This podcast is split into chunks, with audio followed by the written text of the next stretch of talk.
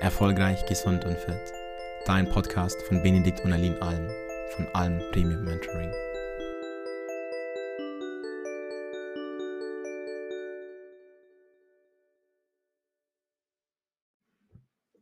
Hallo, Benedikt Alm hier und heute wollen wir über Insulin sprechen. Insulin steht ganz häufig bei vielen im Verdacht, das Problem beim Abnehmen zu sein. Und wir wollen uns einfach mal angucken, was macht dieses Hormon tatsächlich im Körper und ist Insulin tatsächlich der Schlüssel fürs Abnehmen? Lass uns direkt mal beginnen. Insulin, für den einen oder anderen, der das noch nicht weiß, ist ein Hormon, was in der Bauchspeicheldrüse vor allem in großen Mengen ausgeschüttet wird, sobald dein Blutzuckerspiegel ansteigt. In deiner Muskulatur und im Fettgewebe fördert Insulin die Aufnahme von Blutzucker. Außerdem muss man sagen, dass Insulin ein Signal an die Leber gibt, um sogenanntes Leberglykogen aufzubauen und damit weniger Zucker ins Blut abzugeben. Dadurch senkt Insulin dann am Ende den Blutzuckerspiegel. Ja. Das ist erstmal wichtig. Auf der anderen Seite hat Insulin noch ein paar andere Effekte. Und zwar blockiert Insulin die Abgabe von Fettsäuren aus deinen Fettzellen. Das heißt, wenn du hohe Insulinspiegel hast, wird fast kein Fett aus deinen Fettzellen ins Blut abgegeben. Und umgekehrt fördert Insulin die Einlagerung von Fett in deinen Fettzellen. Insulin stimuliert die Aufnahme einfach von Blutzucker in deinen Fettzellen und dadurch aktiviert es eine Reihe von Faktoren, die für den Aufbau von eingelagertem Fett wichtig bzw. zuständig sind. Ja. Gut. Also, wenn man das so hört, dann denkt man, klar, Insulin ist dann wohl das Problem, warum die Leute dick sind. Ja, das wirkt auf den ersten Blick auch relativ logisch und gerade, ich formuliere das mal ganz vorsichtig, viele Pseudo-Experten, die eben nicht wirklich tiefgründig medizinisch geschult sind, denken das. Aber wenn man jetzt wirklich mal tief in die Medizin oder in die Biochemie einsteigt, dann muss man sagen, hm, schließlich kann man mit hohen Insulinspiegeln erstmal kein Fett mobilisieren und die Fetteinlagerung wird begünstigt. Ja, und im Umkehrschluss macht es dann auch Sinn, dass mit niedrigeren Insulinspiegeln die Fettverbrennung dann auch im Positiven aktiviert sein muss und umgekehrt die Einlagerung von Fett erschwert. Ja. Aber wenn man das jetzt sich wirklich genauer anguckt, ist das einfach nicht wirklich am Ende so. Warum? Naja, dazu muss man einfach verstehen, dass unser ganzer Körper und Stoffwechsel viel, viel komplexer ist. Ja? Und mh, hm, es ist ganz häufig so, dass so ein einzelner Faktor herausgegriffen wird um ihn dann mit ein paar Fünkchen von Wahrheit zu vermischen, um eine bestimmte Behauptung ja, zu, zu belegen. Aber am Ende ist das eine Interpretation und wir müssen uns einfach nochmal vor Augen führen, es gibt ganz viele weitere Faktoren, die im Körper auch noch ja, bestimmen, ob du ab oder zunimmst, nicht nur Insulin. So, dementsprechend muss man äh, da sich so ein paar Dinge erstmal angucken. Fangen wir mal mit Nummer 1 an. Äh, du hast keine bessere Fettabnahme bei Diäten mit niedrigeren Insulinspiegeln. Punkt. Wenn man sich jetzt wirklich mal Studien dazu anguckt, dann findet man raus, am Ende des Tages hängt es vom Kaloriendefizit ab. Punkt. Sofern das Kaloriendefizit gleich groß ist, haben unterschiedliche Insulinspiegel ja keinen Einfluss auf die Fettabnahme. Punkt. Dazu muss ich sagen, natürlich ist es schon so, dass umso höher dein Blutzuckerspiegel ansteigt, umso eher fallen viele dann Heißhungerattacken zum Opfer. Und dadurch nimmst du dann zu.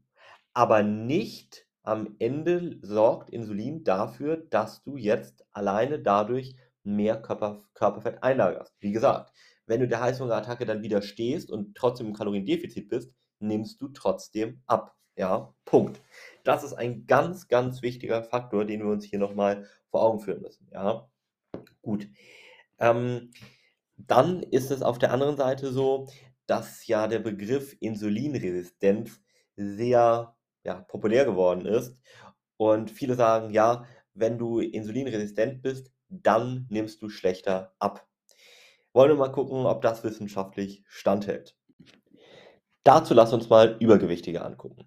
Denn gerade bei Übergewichtigen tritt häufig eine sogenannte Insulinresistenz auf. Dazu müssen wir vielleicht auch einmal kurz den Begriff hier klären, weil ja, sagen wir mal, nicht jeder kann unter dem Begriff was verstehen und auch gerade liebevoll gemeint, die Pseudo-Experten erklären das häufig nicht ganz korrekt. Also Insulinresistenz heißt im Grunde genommen, dass der Körper viel mehr Insulin ausschütten muss, um denselben Effekt bei den Zellen im Körper auszulösen. Ja, das ist einfach Insulinresistenz. So, und dementsprechend haben natürlich Personen mit einer Insulinresistenz auch daher erhöhte Insulin- und Blutzuckerspiegel. So, und wenn man sich dann natürlich jetzt zwei Personengruppen anguckt, eine, die ganz normal auf Insulin reagiert und eine, die insulinresistent ist, also die entsprechend höhere Insulin- und Blutzuckerwerte hat, dann müsste es ja jetzt so sein, wenn die beiden abnehmen, sagen wir wieder, sie haben ein gleiches Kaloriendefizit, dann müsste ja bei der Gruppe mit einer Insulinresistenz eine deutlich schlechtere Körperfettabnahme sein. Tja, die Wahrheit ist, das stimmt nicht. Die Realität zeigt, beide Gruppen, wenn du das in Studien anguckst, nehmen genau gleich gut Körperfett ab und verlieren auch gleich viel Bauchumfang, beispielsweise in einer sehr guten Studie, die sie gerade vor kurzem durchgeführt haben.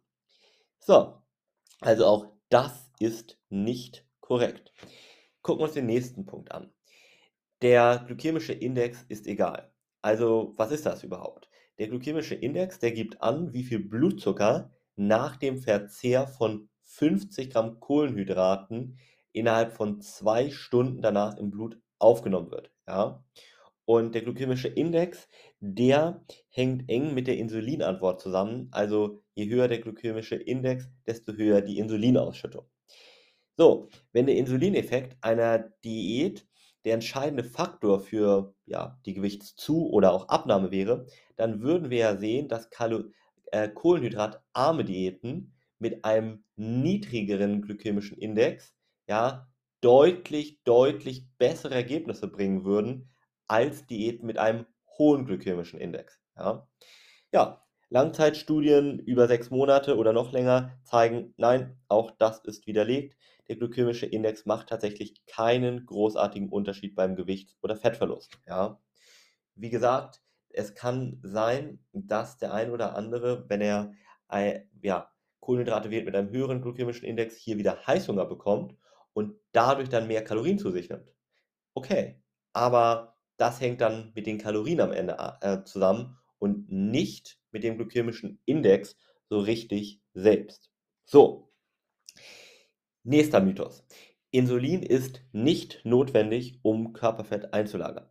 Ja, also Insulin braucht man tatsächlich nicht, damit Fett in der Fettzelle ja, äh, aufgenommen werden kann. Wenn du eine fettreiche Mahlzeit isst, dann wird ein Hormon, vielleicht hast du schon mal gehört, ASP ausgeschüttet. Das für drei bis fünf Stunden und das wiederum bringt die aufgenommenen Fettsäuren zuverlässig in deine Fettzellen.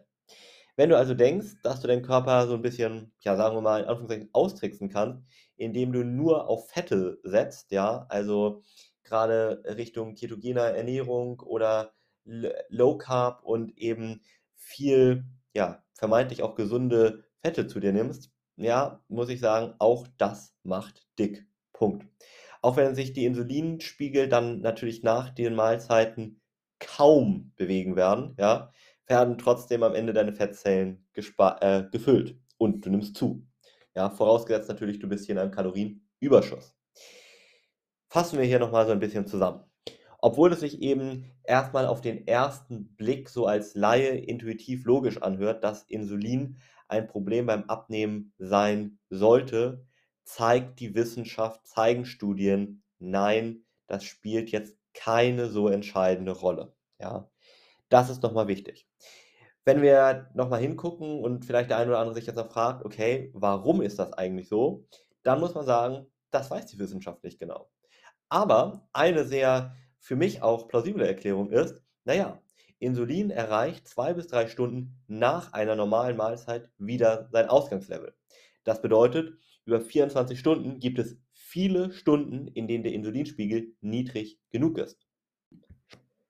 Zum Beispiel beim Schlafen, ja, oder eben die Zeiten zwischen dem Essen und die wird dann vom Körper genutzt, um Fett aus den Fettzellen zu mobilisieren, ja. Also es kommt wieder am Ende auf ein Kaloriendefizit an. Außerdem sind die Insulinspiegel nach einer Mahlzeit mit, sagen wir mal, 600 Kilokalorien schneller wieder auf ihrem Ausgangsniveau als nach einer Mahlzeit mit 1000 Kilokalorien.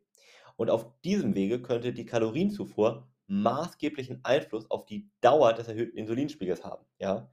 Direkt nach einer Mahlzeit ist ohnehin nie die Zeit, in der du tatsächlich Fett abnimmst. Ist auch logisch, oder? Die Nährstoffe aus der Ernährung strömen ja jetzt schnell ins Blut und müssen erstmal in die Muskulatur, in die Fettzellen, in die Leber und so weiter gebracht werden. Und entscheidend bleibt jetzt nicht, was direkt nach einer Mahlzeit geschieht, sondern vielmehr, ob nach 24 Stunden mehr Fett aus deinen Fettzellen hinaus oder in deine Fettzellen hineinströmt. Ja, ja und so logisch es sich auch anhört, man müsste zum Abnehmen nur das Insulin niedrig halten, geht die, diese Theorie einfach wissenschaftlich am Ende betrachtet nicht auf. So viel zu diesem Thema. Das heißt, hier kannst du auch wieder dir ableiten am Ende und das ist wirklich das, was ich dir immer wieder ja, von Herzen empfehlen kann. Du musst keine eine Methode machen, weil es gibt nicht die eine Methode, sondern du kannst ganz frei mal gucken, was ist das für dich Richtige. Ja, wenn du zum Beispiel sagst, hey, ich bin jemand, der liebt Kohlenhydrate, ich mag auch gerne Kohlenhydrate, wie zum Beispiel äh, ja, zuckerhaltige Lebensmittel, ja, dann kann ich dir sagen, naja, solange du in einem Kaloriendefizit bist, kannst du auch damit abnehmen. Bei Zucker würde ich vielleicht trotzdem mal ein bisschen gucken, weil Zucker so den einen oder anderen Nachteil für den Körper hat. Aber grundsätzlich spricht nichts dagegen, dass du zum Beispiel auch deine Kalorien teilweise von Zucker mitdeckst. Du musst hier kein Low Carb machen, um abzunehmen oder sogar ketogene Ernährung, ja, das ist nicht notwendig. Du musst auch nicht irgendwie abends auf Kohlenhydrate verzichten, was auch immer, sondern du kannst wirklich ganz frei mal gucken, was ist die Ernährung, die perfekt zu mir, meinem Alltag, meinen Bedürfnissen passt, mit der ich große Freude habe, mit der ich es leicht schaffe, ein Kaloriendefizit zu erreichen, ein gesundes Kaloriendefizit, wo ich mit allen Nährstoffen versorgt bin und die mir einfach Freude macht, die ich mein Leben lang beibehalten kann. Das ist der Schlüssel für nachhaltigen Abnehmerfolg. Ja, wenn du da gerne noch Näheres zu wissen möchtest oder direkt mit uns durchstarten möchtest, dann geh gerne auf www.benediktalm.de, leite die Folge gerne auch an jeden hier weiter, abonniere die, den Podcast, falls du es noch nicht getan hast. Schreib auch gerne eine 5-Sterne-Bewertung, wenn dir die Folge hier gefallen hat. Ich kann dir sagen, ich lese jede einzelne Bewertung persönlich durch und mir ist es immer eine mehr als große Freude, ja, von euch dann positives Feedback zu bekommen und natürlich auch gerne konstruktives Feedback. Und in diesem Sinne, hab noch einen wunderschönen Moment. Dein Benedikt Alm. Schön, dass du mit dabei warst und danke fürs Zuhören. Wenn auch du dir ein Expertenteam an deiner Seite wünscht, das dich unterstützt und dir zeigt, was die notwendigen Schritte sind, um deine Ziele zu erreichen, dann melde dich gerne bei uns unter www.benediktalm.de. Dein nächster Durchbruch ist möglicherweise nur ein einziges Gespräch entfernt. Denn vergiss bitte nicht, oft braucht es die Perspektive von außen, um die eigenen blinden Flecke zu erkennen. Wir haben mittlerweile über 150 Menschen helfen können, Licht auf diese Schatten zu werfen und somit die eigenen Blockaden aufzulösen. Du hast nichts zu verlieren, du kannst nur gewinnen.